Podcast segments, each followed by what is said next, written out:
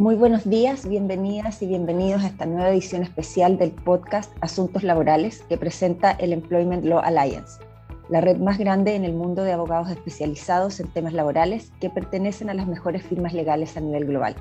Es un gusto estar hoy con ustedes, soy su anfitriona Francisca Corti.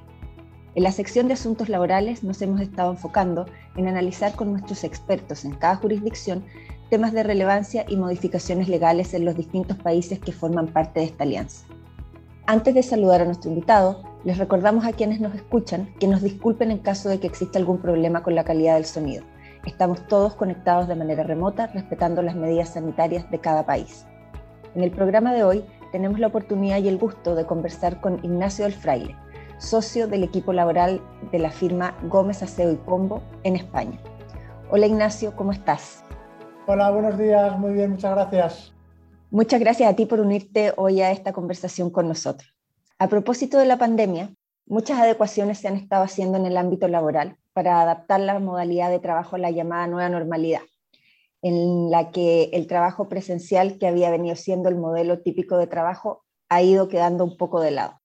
En la conversación de hoy vamos a, a hablar un poco de este tema, que ha sido bastante discutido y el centro de atención en la mayoría de nuestras jurisdicciones. Básicamente el denominado y conocido por todos teletrabajo o trabajo a distancia.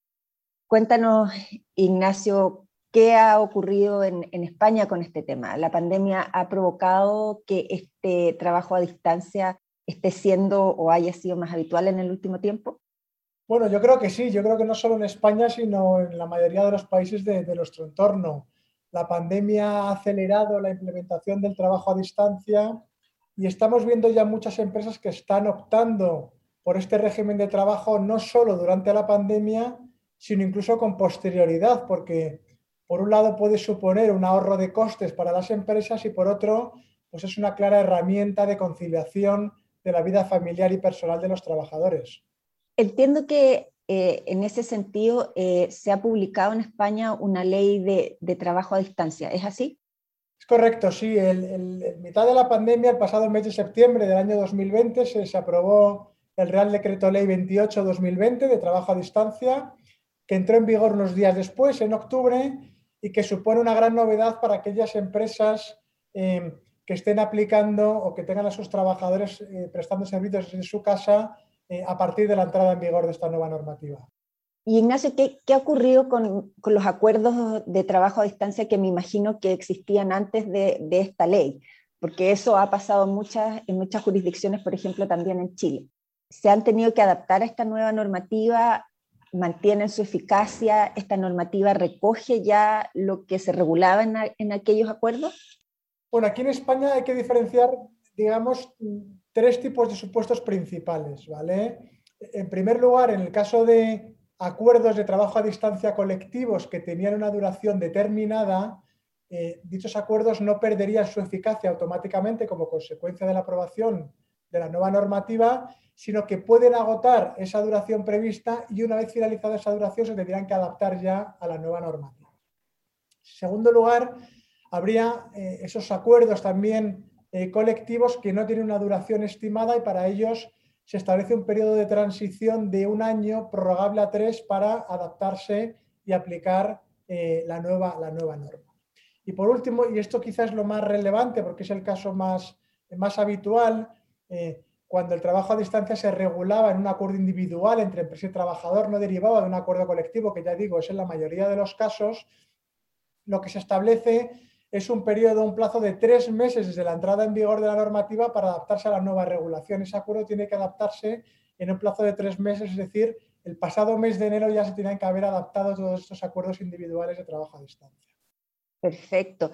Y escuchándote me, da la impresión, no lo sé, que probablemente la, la ley recoge dos tipos de diferentes, digamos, eh, de, trabajo. Uno el trabajo a distancia y otro el teletrabajo. ¿Son, son distintos en, España o son ocupados como sinónimos de, una misma modalidad? Bueno, técnicamente son dos conceptos distintos. Eh, el trabajo a distancia es el que se presta, en teoría, desde el domicilio del trabajador y el teletrabajo es aquel que se realiza mediante el uso de herramientas telemáticas. Eh, en la gran mayoría de los casos es cierto que que ambos conceptos pueden coincidir, pero no tiene por qué ser así. Son técnicamente conceptos distintos. O sea, es, más bien una relación género-especie, si lo pudiéramos decir así. Eso es. lo mismo que ocurre aquí en Chile con nuestro, con nuestro sistema. ¿Y a quiénes afecta, Ignacio, esta, esta nueva regulación? ¿Quiénes están habilitados para prestar servicios a distancia o vía teletrabajo? Bueno, esto es importante. Aquí hay que hacer una doble matización. Por un lado, eh, la nueva normativa solo eh, resulta de aplicación en el sector privado, no resulta aplicable en el sector público. ¿vale? Funcionarios y demás tienen su propia regulación. ¿vale? Y por otro lado, desde el punto de vista técnico formal, solamente se considera trabajo a distancia aquel que alcance un mínimo del 30% de la jornada laboral durante un periodo de tres meses. Es decir, eh, lo que sería equivalente a un mínimo de dos días de trabajo a distancia a la semana. Por lo tanto, trabajar media jornada, un día entero a la semana desde casa, no se considera trabajo a distancia los efectos de la nueva normativa de las obligaciones formales que, establece. Eh, además, en el caso de trabajadores hay algunos supuestos, eh, como por ejemplo el caso de trabajadores menores de 18 años y personas que tengan un contrato formativo de prácticas con la empresa, es decir, recién licenciados, por ejemplo, hay que garantizar siempre un mínimo del 50% de trabajo presencial para cumplir con la finalidad de ese tipo de contratos. Y en general, ¿qué ocurre en, España con, esta aplicación en relación con aquellos trabajadores que se han visto enfrentados a teletrabajar o a trabajar a distancia, no por, decisión de la compañía, ¿no es cierto?, a propósito de esta nueva ley, sino con todos aquellos trabajadores que se vieron forzados a hacerlo a propósito de la pandemia, imagino de las medidas sanitarias y de las restricciones de movilidad que deben haber eh, estado en pie en España durante algún tiempo. ¿Se rigen también por esta misma normativa o tienen un tratamiento diferente? No, esta, nueva normativa se, se, aprobó ya en, mitad de la pandemia eh, y, los trabajadores que ya prestaban servicios desde sus casas como consecuencia, como medida sanitaria, como medida de prevención, a ellos no les resulta aplicable eh, esta nueva normativa, se siguen rigiendo por la normativa laboral ordinaria. Si bien es cierto que lo que dice la nueva normativa es que aun en estos casos las empresas están obligadas a dotar a sus empleados de los medios, equipos y herramientas necesarias para desarrollar el trabajo a distancia. Perfecto. Y en, el sentido de la obligatoriedad, entonces, de la nueva ley, eh, ¿las empresas están obligadas a, adaptar este o asumir este trabajo a distancia sigue siendo voluntario respecto de aquellas empresas que por el tipo de funciones o servicios que desempeñan lo pueden hacer aplicable? No, no, no resulta obligatorio ni, para la empresa ni para el trabajador, eh, para ninguna de las partes. Eh, tiene un, carácter totalmente voluntario para ambas partes y además reversible, lo que quiere decir que cualquiera de las partes eh, puede optar por volver a una situación de trabajo presencial en cualquier momento respetando el preaviso que se haya pactado. De hecho, es voluntario porque la negativa del trabajador a prestar el trabajo a distancia o incluso la falta de acuerdo para prestar servicios a distancia no puede ser en ningún caso eh, una causa de despido del, empleado. Perfecto. Y pensando obviamente en, esta reversibilidad, me imagino que, parte de lo que establece la ley es que este, esta modalidad de trabajo se, debe pactar por escrito. Eh, ¿Es así? ¿Qué tipo de menciones debe contener?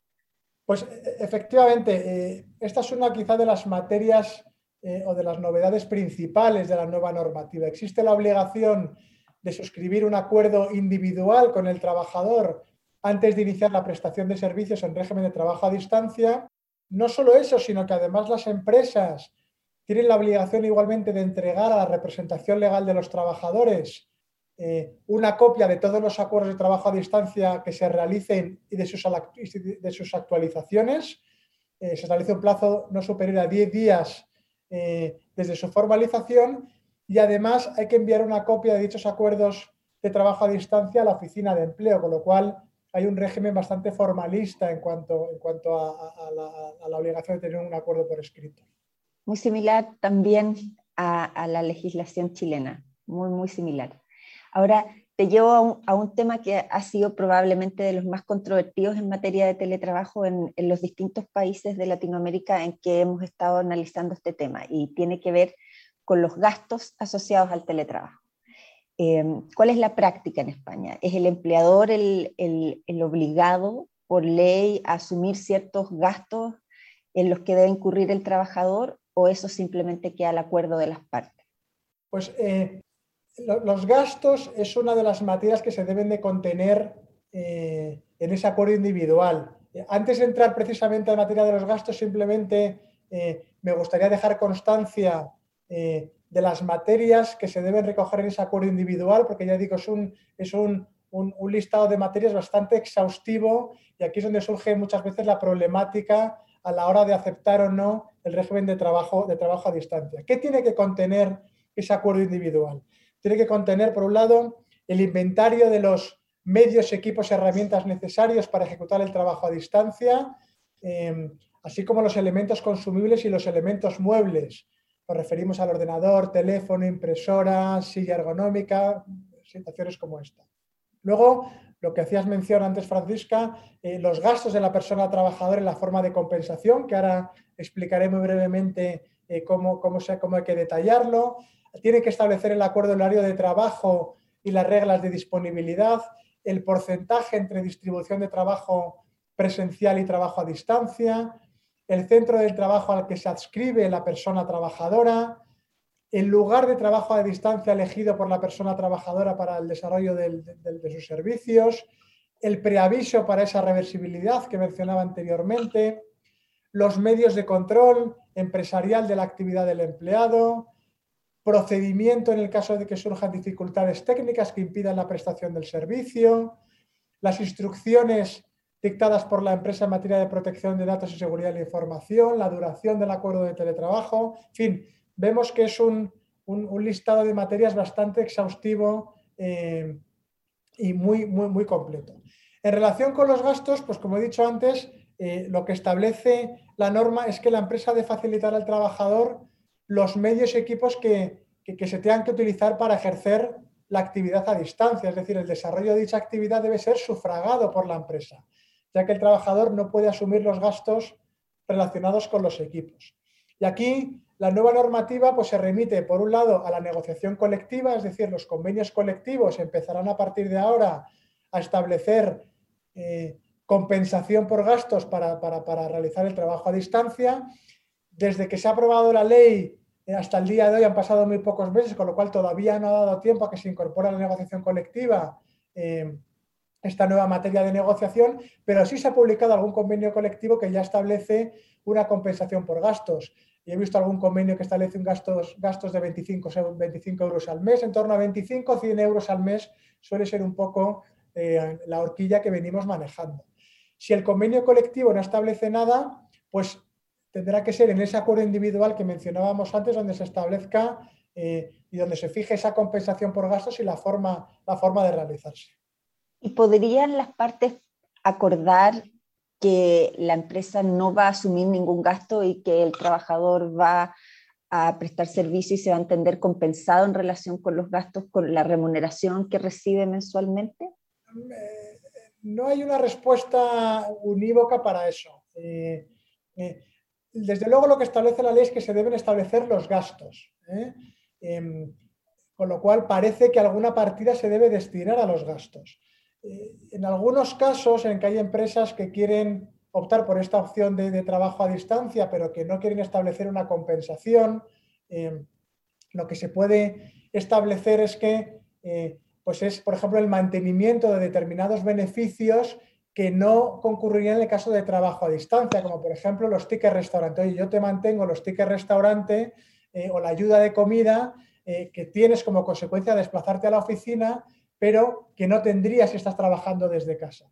Eso se podría utilizarse como forma de compensar indirectamente eh, el, trabajo. De y en general, tú dirías que bajo esta nueva legislación, los trabajadores que prestan servicios en régimen de teletrabajo y a distancia, ¿tienen los mismos derechos que los trabajadores que prestan servicios bajo modalidad presencial? Bueno, tienen efectivamente los mismos derechos. Eh, eh, las personas que, desarrollan trabajo a distancia eh, tienen, que, tienen, tienen, derecho a percibir igualmente la misma remuneración que si presta servicios en el centro de, en el centro de trabajo. aquí hay cuestiones que no deja del todo clara la normativa que están siendo objeto de, pues, de discusión dentro de la doctrina. Por ejemplo, ¿qué pasa con un plus de transporte que se abona a los trabajadores como consecuencia de acudir a la oficina. Por ejemplo, un plus de peligrosidad que percibe un trabajador por asistir a una central eléctrica o a una minería. ¿Deben seguir percibiendo esos pluses, esos complementos salariales aún en régimen de trabajo a distancia cuando trabajan desde casa? No parece razonable, ¿no? Pero ya digo, la ley tampoco da una respuesta eh, clara a este tipo de situaciones. Bueno, Ignacio, me parece que hemos barrido completamente los temas que, se vinculan a esta, nueva, legislación vigente en España, así que solamente me resta ya preguntarte si hay alguna, última idea, algún último punto, recomendación que quieras eh, levantar como para finalizar la conversación. Bueno, eh, simplemente eh, esta ley es, bastante novedosa. En España no había anteriormente una ley de trabajo a distancia eh, y teniendo en cuenta las exigentes obligaciones formales que se contienen en la nueva normativa y las numerosas materias que se deben regular en ese acuerdo a distancia que se debe suscribir con el trabajador, pues simplemente recalcar que es importante que las empresas estén bien asesoradas porque una buena redacción de ese acuerdo pues puede evitar muchos conflictos y muchas desavenencias futuras con, los empleados. Regular de forma clara y expresa los gastos que se van a abonar, la forma de compensación de dichos gastos, los medios útiles y herramientas que se ponen a disposición de los trabajadores, el preaviso, los plazos de reversibilidad para volver a trabajar presencialmente. En fin, hay un elenco de materias, eh, la posible negociación o consulta a la participación de los representantes legales de los trabajadores. Eh, todo ello requiere, por lo, novedoso de la, por lo novedoso de la normativa y por la importancia de la, nueva regulación, pues insisto que las empresas eh, cuenten con un buen asesoramiento laboral eh, para ello. De todas maneras, eso es siempre de los, de los puntos más importantes al final del día cuando tenemos una nueva normativa en pie y tenemos que adaptarla a nuestro sistema. Así que bueno, Ignacio, muchas gracias por compartir estos temas de actualidad con nosotros. Eh, ha sido un gusto poder tener este podcast contigo. Y, bueno, para quienes nos escuchan, si desean contactar a Ignacio El Fraile de la firma Gómez Aseo y Pombo o a cualquiera de los abogados que pertenecen a esta alianza alrededor del mundo, por favor ingresar al sitio web ela.lo, accesando al widget de buscador de abogados. También pueden hacer clic en el cuadro desplegable e inscribirse para recibir invitaciones a nuestros próximos webinars podcast, descargar los documentos y contenidos de la biblioteca virtual de ELA y acceder a nuestro exclusivo Global Employment Handbook. Así las cosas, han estado escuchando Asuntos Laborales, un podcast de Employment Law Alliance, la red más grande en el mundo de abogados especializados en temas laborales que pertenecen a las mejores firmas legales a nivel global. Soy Francisca Corti, muchas gracias por escucharnos.